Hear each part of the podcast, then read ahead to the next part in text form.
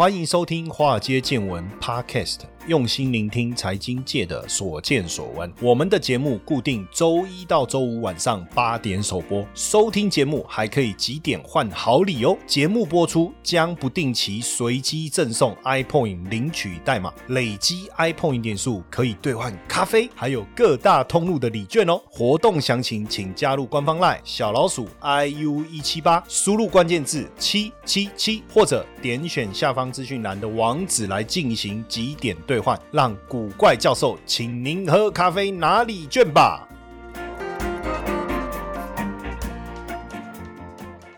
好的，大家晚安啊！今天来跟大家聊一下整个通膨的一个议题，原物料的议题哈。因为通膨是不是会升温？原物料持续的上涨，通膨是不是能够升温？当然，接下来你得去思考的事情是，你的投资能不能跟上这一波通膨的升温，然后能够获得这个绝对呃有利的位置哈，站在绝对有利的位置，什么意思？也就是让你自己的。投资呢？哎呀，立于不败之地哈！我先跟各位分享几个数字哈。第一个叫做波罗的海干散货运指数，这个波罗的海干散货运指数英文简称 BDI 哈。然后呢，它这个是由三个指数，分别是。BCI 哦，海峡型的货运指数，这个船是最大的，专门在在在铁矿砂的哈。然后还有 BPI 巴拿马指数，还有最小的船叫 BSI 哈。那这四个哦，这四个，当然我们就看看最重要 BDI 跟 BCI 哦。BDI 呢的运价过去一年涨了多少？涨了四倍哦，就这一年来涨了四倍，涨了四倍，你没有听错，就是涨了四倍。然后呢，BCI 涨了三倍。好，所以你去想哦，假设我的原物料本来没有涨价。透过这个散装啊，这样运送啊，到了目的地以后啊，你觉得它的价格会怎么加上去？如果过去的运价相对一年前它这么便宜，那我基本上就把它列列为我本来的成本嘛，对不对？但是如果你运价涨这么多，我到底要转嫁给谁？哦，是生产者还是买方还是卖方？那买方接了以后，他要去制造加工，最后制作成终端产品要给消费者的时候，最后价格的大涨是转嫁到谁身上？对不对？这是第一个哦，哈。再来，那刚才讲到这个 BDI 嘛，散装航运指数嘛。那你说，如果只有运价涨，那也还好，好。但是我跟各位讲，铁的价格过去一年涨了一百二十五趴，铜已经涨了一倍左右了，原油涨幅超过两倍。那所以原物料本身有没有涨？本身自己也涨疯了，然后再加上运价，我想问的是，那到头来最后的东西到市场上的价格到底应该要怎么涨？然后你们说啊，这个年这个这个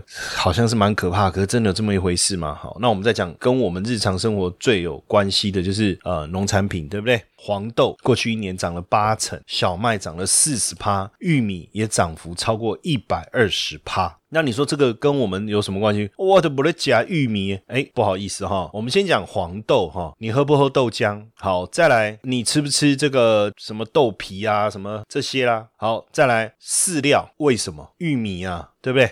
养猪啊，养什么饲料啊的来源啊？好，那你。你小麦、面食类的，对不对？面包也好，面条也好，哎，这都涨价了。所以这个确实宣告了整个呃原物料大涨的时代已经来临了哈。那这个啊，说说实在，这个疫情过后啊，你就会发现说，突然之间呢，在这个我我想现在这绝对是一个负面的一个一个概念，就是这个这个叫什么副作用啊？对，突然想副作用三个字想不起来。货币宽松的结果能够刺激景气的升温，也让股。下这个回升，但产生了这个副作用。这个副作用是什么？就是全球原物料价格的一个大涨哦，包括油啊，包括各方面啊的价格都出现了一个大涨。然后呢，你看哦。所有的买气啊，都集中在这个时间段的话，那请问一下哈，你看哦，衣服突然之间，哎，比如说疫情嘛，那都没有开工嘛，好，然后这个库存也都不够，过去可能他会补一些库存都没有，好，那突然之间大家都要买衣服了，请问一下哈，那纺织品的价格要怎么涨？棉花要怎么涨？因为你你棉花你不可能突然去种这么多的出来啊，对不对？所以运价、同、石油。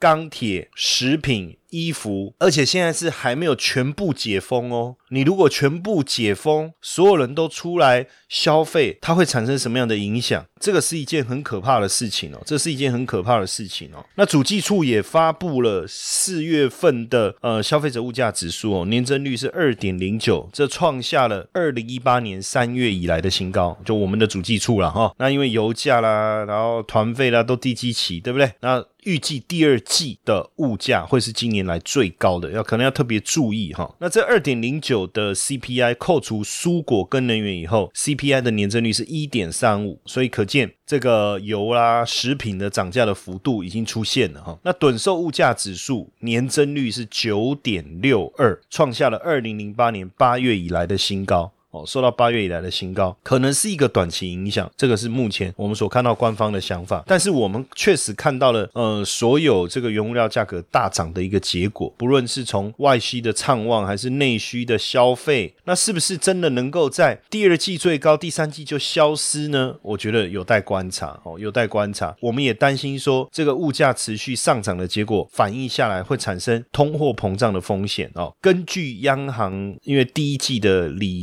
理。理事会的议事记录哈，其实央行理事有注意到这个物价上涨的问题哈，而且也有特别提醒说，可能要注意一下这个通膨升温的这样的一个状态哈。那当然，大家都在关注美国通膨疑虑逐渐升温的问题，那但是还有台湾的部分也要特别特别的来留意哦。所以确实哈，有有这方面的疑虑哈。那因为我们有看到全球的这个粮价指数啊，也飙上了七年新高，连。联合国的粮农组织啊，公布了四月份的粮价指数啊，是突破一百二十点，这个是连续十一个月上扬，已经改写七年新高，也叫去年同期增加了三十趴，也叫去年同期增增加三十趴，糖的涨幅最大，那包括植物油啦、肉价啦，也都大幅度的一个上扬，还有玉米的部分也是一样哦，像我们刚才也前面讲到玉米、小麦啊这些，甚至现在乳品的价格也大幅度上扬啊，所以你看哦，不。不管你吃的哪一方面的东西都要涨价哦，那黄小玉的价格更是真的就是登上了八年的新高。当然这段时期有一些干旱啊、暴雨的问题哦，所以也让这个黄豆、玉米、小麦的价格持续的一个上涨。像在美国、加拿大、法国的小麦田，还有巴西的玉米田都受到干旱的袭击。那这个阿根廷的黄豆也受到暴雨的这个影响，所以因为供给有限嘛，可是需求是不断的增加哦，需求不断的增加，所以。所以，呃，粮食原物料的涨势确实提高了我们对通膨的一个疑虑哈。所以未来，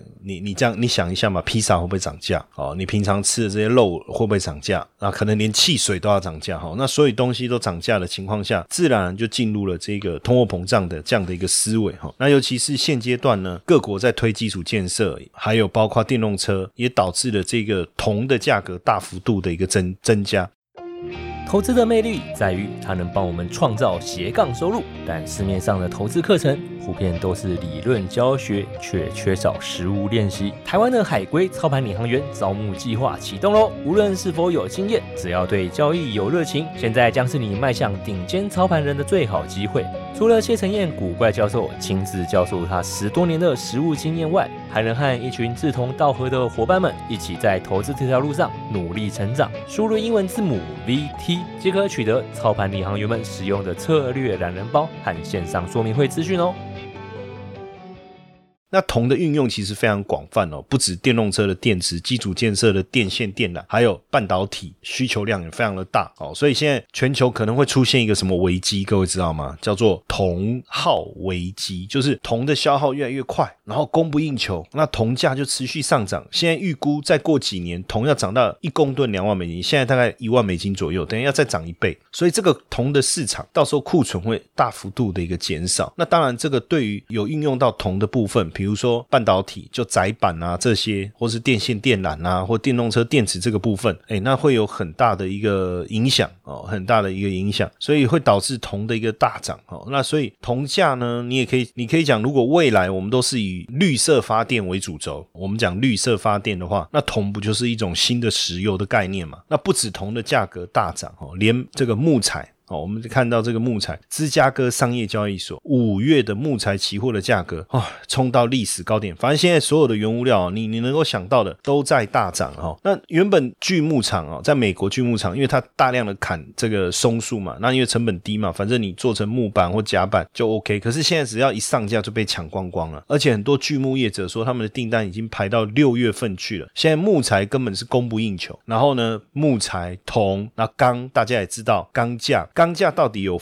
多疯狂？我我们在看这个中钢啊，这个这种牛皮股啊，既然可以涨个五十趴，很猛，比 IC 设计还会涨，你不觉得这很离谱吗？那现在因为碳中和的因素，最大的碳排国中国，它宣布钢铁要减产。那在这样的情况下，好，你你的钢的一个产出势必会大幅度的一个减少，所以现在钢价当然真的就是钢铁人嘛，大家都讲钢铁人真的飞上天了。那所以大家要这个减碳，就是世界各国要减碳这件事。事情既然让全球的钢铁业迎来阔别了十多年的盛世，那这个十年大运啊，哈，供给跟需求的失衡所造成的，那预计这个钢的失需求的一个失衡啊，应该会会持续，应该会持续。所以呢，我我我就把这几个东西串联一下哈，就投资的角度来看呢，当然我们会做一个区分嘛，比如说跟铜有关有哪些股票，跟塑化有关，跟钢铁有关，跟黄豆有关，跟纸浆有关，哎，不过塑化的部分呢，最近比较新的讯息是台塑集团的一个讯发布的一个讯息，提出的一个预警，因为他说新兴国家疫情恶化，下游是没有办法转，没有能力转嫁的，没有办法转嫁。高价的原料成本哦，诶，所以呢，塑化的报价呢，可能没有办法随着市场的一个状态呢，持续的调升哦，这个是他提出来的一个警讯哦。当然，我我我觉得它能不能再调升，并不会跟我们所在谈的这个价格维持在高档这件事情有所冲突或抵触。就好比说油价的部分，油的部分是来自供给跟需求之间的一个平衡，当供给跟不上需求的时候，油价就会持续上涨；当需求持续增温，油价持续上涨。但是如果油供给整个爆冲，需求没有办法跟上，油价就会跌。呃，今年来讲哦，外资的一个报告有谈到油价有机会上看八十块钱，这个我不否认哦，我也很难否认，因为毕竟人家是大的这个投行，对不对？外资机构在讲这件事情。但是呢，有一个点，我觉得我们应该可以一起来讨论，为什么呢？一旦油价站上七十块钱以后，我觉得美国的页岩油封井的部分，以前井大概八九八九百个，后来因因为呃油价的下跌，井就一直关一直关，对不对？那尤其是疫情这段时间，井关到只剩一百多个。这个炼油井啊，页岩油的油井，最近已经慢慢恢复到三百多个了。你想一下哦，如果说油井是还在的哦，我只是把它封起来哦，盖子封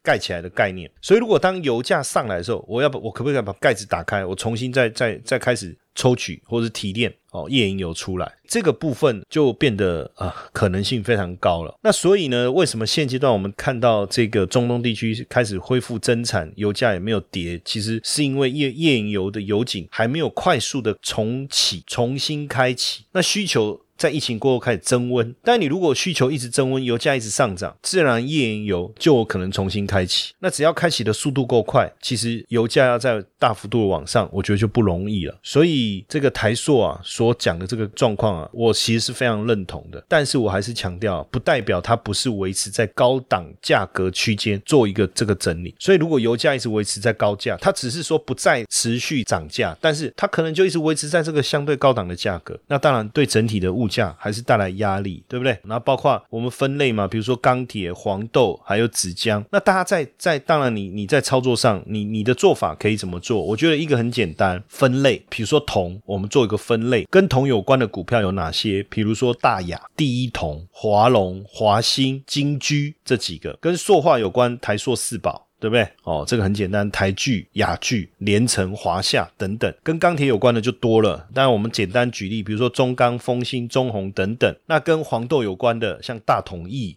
福茂油跟纸浆有关的，就纸类的公司，像正隆啊、华子等等。但在操作上啊，我我比较鼓励大家的做法是说，如果今天我要做所谓的原物料通膨概念股，我希望的是我的投资报酬可以打败通膨。那通膨大概就百分之二，了不起百分之三嘛，对不对？所以只要我的这几年的稳定的报酬能够每年超过百分之百分之三，那就可行。所以我们就用直利率的概念去思考。所以我会建议各位，你用直利率去做一个排序哦。比如说航运，我们去做直利率排序。哎，我我不是看股价会增多少，而是我去看它有没有配息，然后它的直利率排序能不能在四趴以上。再来，它的本益比是不是相对偏低？哦，如果是这样，那我觉得不错。所以呢，在航运类的部分，我看到的倒不是长隆、阳明、万海，大家在拼这个价格。我看到是像台化投控二六三六的台化投控，本益比不到十倍，直利率也超过四点三。哦，那这个我觉得你在航运内，你可以往这个方向再来。橡胶也是原物料，那我们也想说，哎，有没有比较好一点？但是因为橡胶，我大概看下来，殖利率都不到百分之四，所以我会建议就不要管它了。这个部分我们就 pass。那在铜的部分，当然直接到看这个相关的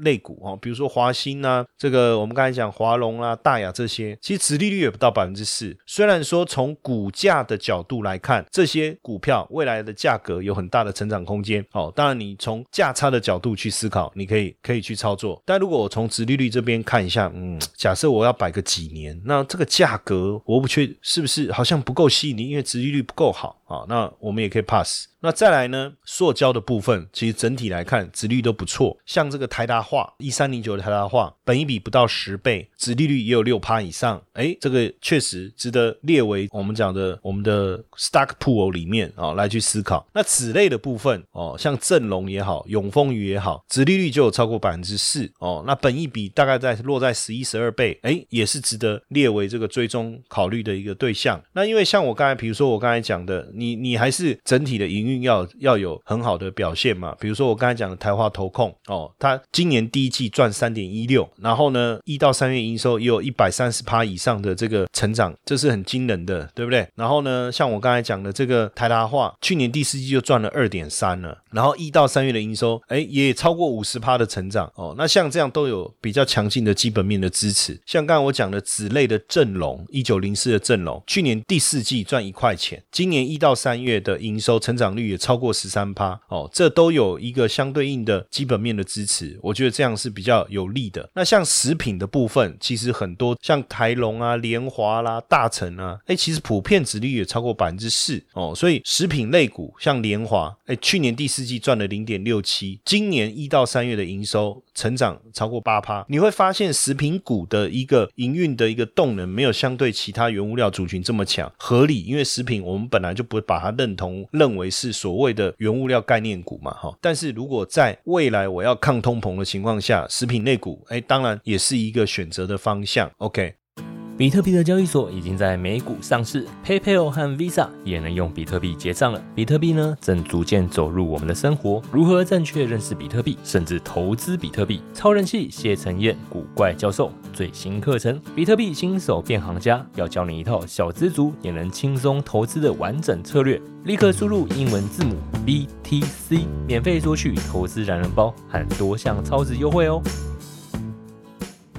那另外一个，我觉得在原物料里面包含的基础建设相关更重要的议题就是水泥嘛。那水泥像亚泥的值率就超过七趴哦，台泥也有六点多。那目前本一比也都相对偏低。以亚泥来看哈，像去年的第四季就赚了一点四，那今年一到三月的营收的增幅较去年同期也超过三十六趴哦，这个营运表现都是非常好的。那像钢铁的部分哦，像中钢构啦、丰兴啊这些，殖利率都有超过百分之四。好像中钢构的殖利率。还超过五点八，本一比呢？哎，也在十四倍左右而已。去年第四季赚了一点零七，今年一到三月的这个营收的。这个成长率啊，较去年同期相比也超过十二趴。其实这都是有基本面的支持。那自然而然，我觉得在这样的一个氛围之下，哎，你就可以去思考，是不是来挑这些相关的个股来操作。那因为在景气升温的这个过程中，其实金融股哦，就升息啦，景气升温啊，金融股其实一定也会有很大的一个帮助。讲到这金融股哦，我我真的跟大家讲，我们很早就一直跟大家分享这个金融族群，你可以怎么样的来去追踪，对不对？哦，那金金融股果然在今年都有很好的表现。其实去年你说金融股没有跟上，那今年大家刚开始的时候也不认为它会有什么表现，可是今年金融股的表现真的不错。那像金融股普遍值利率都超过四趴了，不论是这个台新金啊，还是富邦金这些，你也可以自行去做这个追踪，挑一些金融股，那这就自然而然也有抗通膨的一个效果。那当然现现阶段来看呢，不止台湾的相关的个股跟产业受到呃原物料族群增温的影响哦，股价有所表现。那你要挑这方面，当然你也可以去挑选。但是我们更发现呢，最近呢，国际资金呢是大幅度的流入这个新兴市场哦，流入新兴市场。根据国际金融协会公布的一个数据哦，四月份流到新兴市场股票跟债券的这个金额是今年来最高，流入股市有一百四十二亿美金哦，一百四十二亿美金，其中有九十五趴流入到中国的股市，那表示呢，市场已经开始回头往这个呃新兴市场，尤其是中国股市哈。那因为近期我们在看中国的各项的经济指标有明显的回升，包括五一长假的效应带动了消费的回升哦。然后呢，近期资金开始由香港北上，就是由香港往大陆内地走，这个叫北上哈，开始去扫货了哈。那因为不论是经济也好，企业的获利也好，各项基本面所透露出来的讯号都是相当正面的。那几个经济数据，不论是进出口、制造业的 PMI，还是用电量，还是 GDP 等等，都比市场预期来得更好。所以这个确实是在反映经济稳定复苏的一个一个事实。那现阶段来讲呢，呃呃，因为大陆整个包括这个呃严格的控管哦，还有疫苗的施打，确实疫情有这个有效的控制哦，而且这个五一长假报复式的出游啊，整个人次已经突破了两亿人次哦，突破了两亿人次，所以这个肯定是有助于提升整个内需消费的一个买气。那尤其是观察最近北向这样的一个资金啊，每一周都超过两百亿人民币的净买入的一个金额哈，净买入的金额，所以表示资金开始进来卡位。那在这个部分呢，当然因为我我刚我们讲到的原物料上涨，然后呢推升了这个所有相关的领域价格的上涨，这不止在台湾，包括在大陆也是一样。我举例哈，像这个航运啊。很忙碌嘛，对不对？塞港的问题嘛，好，所以像港口的股票，招商局港口还是中原海运港口，像招商局港口今年就涨了二十五趴。那你说景气升温，房地产会不会涨？会啊。和景泰富这是在香港挂牌的房地产股，雅居乐这个也是在香港挂牌的房地产股，分别涨幅都在二十五趴左右。那再来，你景气升温，哎，十四五计划要推基础建设，基础建设相关的股票会不会涨？像宁沪高速涨幅今年到目前。为止大概在十一十二趴左右。那我们在讲整个景气升温、原物料上涨过程中，当然能源股一定会涨嘛。所以像这个中国石油化工就能源股的涨幅接近百分之二十。今年以来，原物料相关的李文造纸纸类的，我们刚才也有讲到我们自己的正隆纸业哦，李文造纸香港挂牌的造纸类的公司，今年到目前涨幅十二点六趴。那像银行股涨得一样嘛，一样有所表现。中国银行今年到目前涨了十一趴，交通银行大概涨了。二十趴，所以呢，现阶段来讲，我我我觉得说，从抗通膨角度来看，我们是一定要去找高值利率的个股，不论是台股还是港股还是美股，不管你从哪个角度，但是你不是高值率就好，而是说它所分布的产业在哪里，它是不是跟这个运输有关，是不是跟基础建设有关，是不是跟能源相关，是不是跟原物料、跟银行相关？好，那当然大家会觉得说，哇，一开始我们前面讲很多股票，台股也讲。一堆港股也讲一堆，那都买下去怎么办？怎么可能都卖？当然这时候选股靠智慧啊，哈，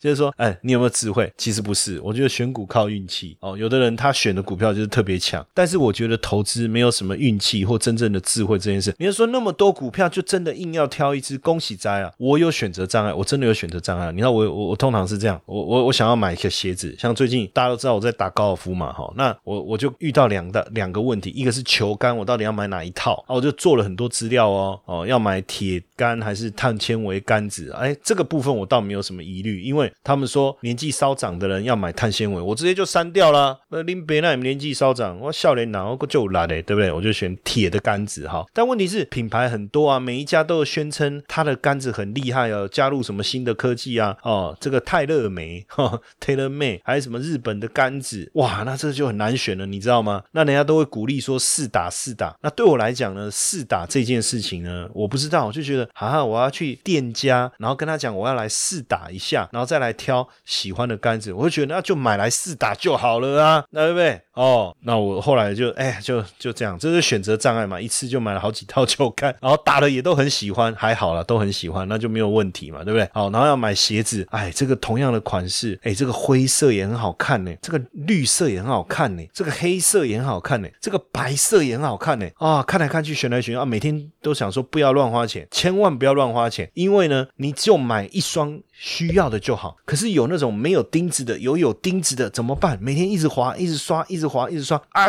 太可怕了！每天陷入这种困扰当中，好烦哦！全部买回家哦，就变这样。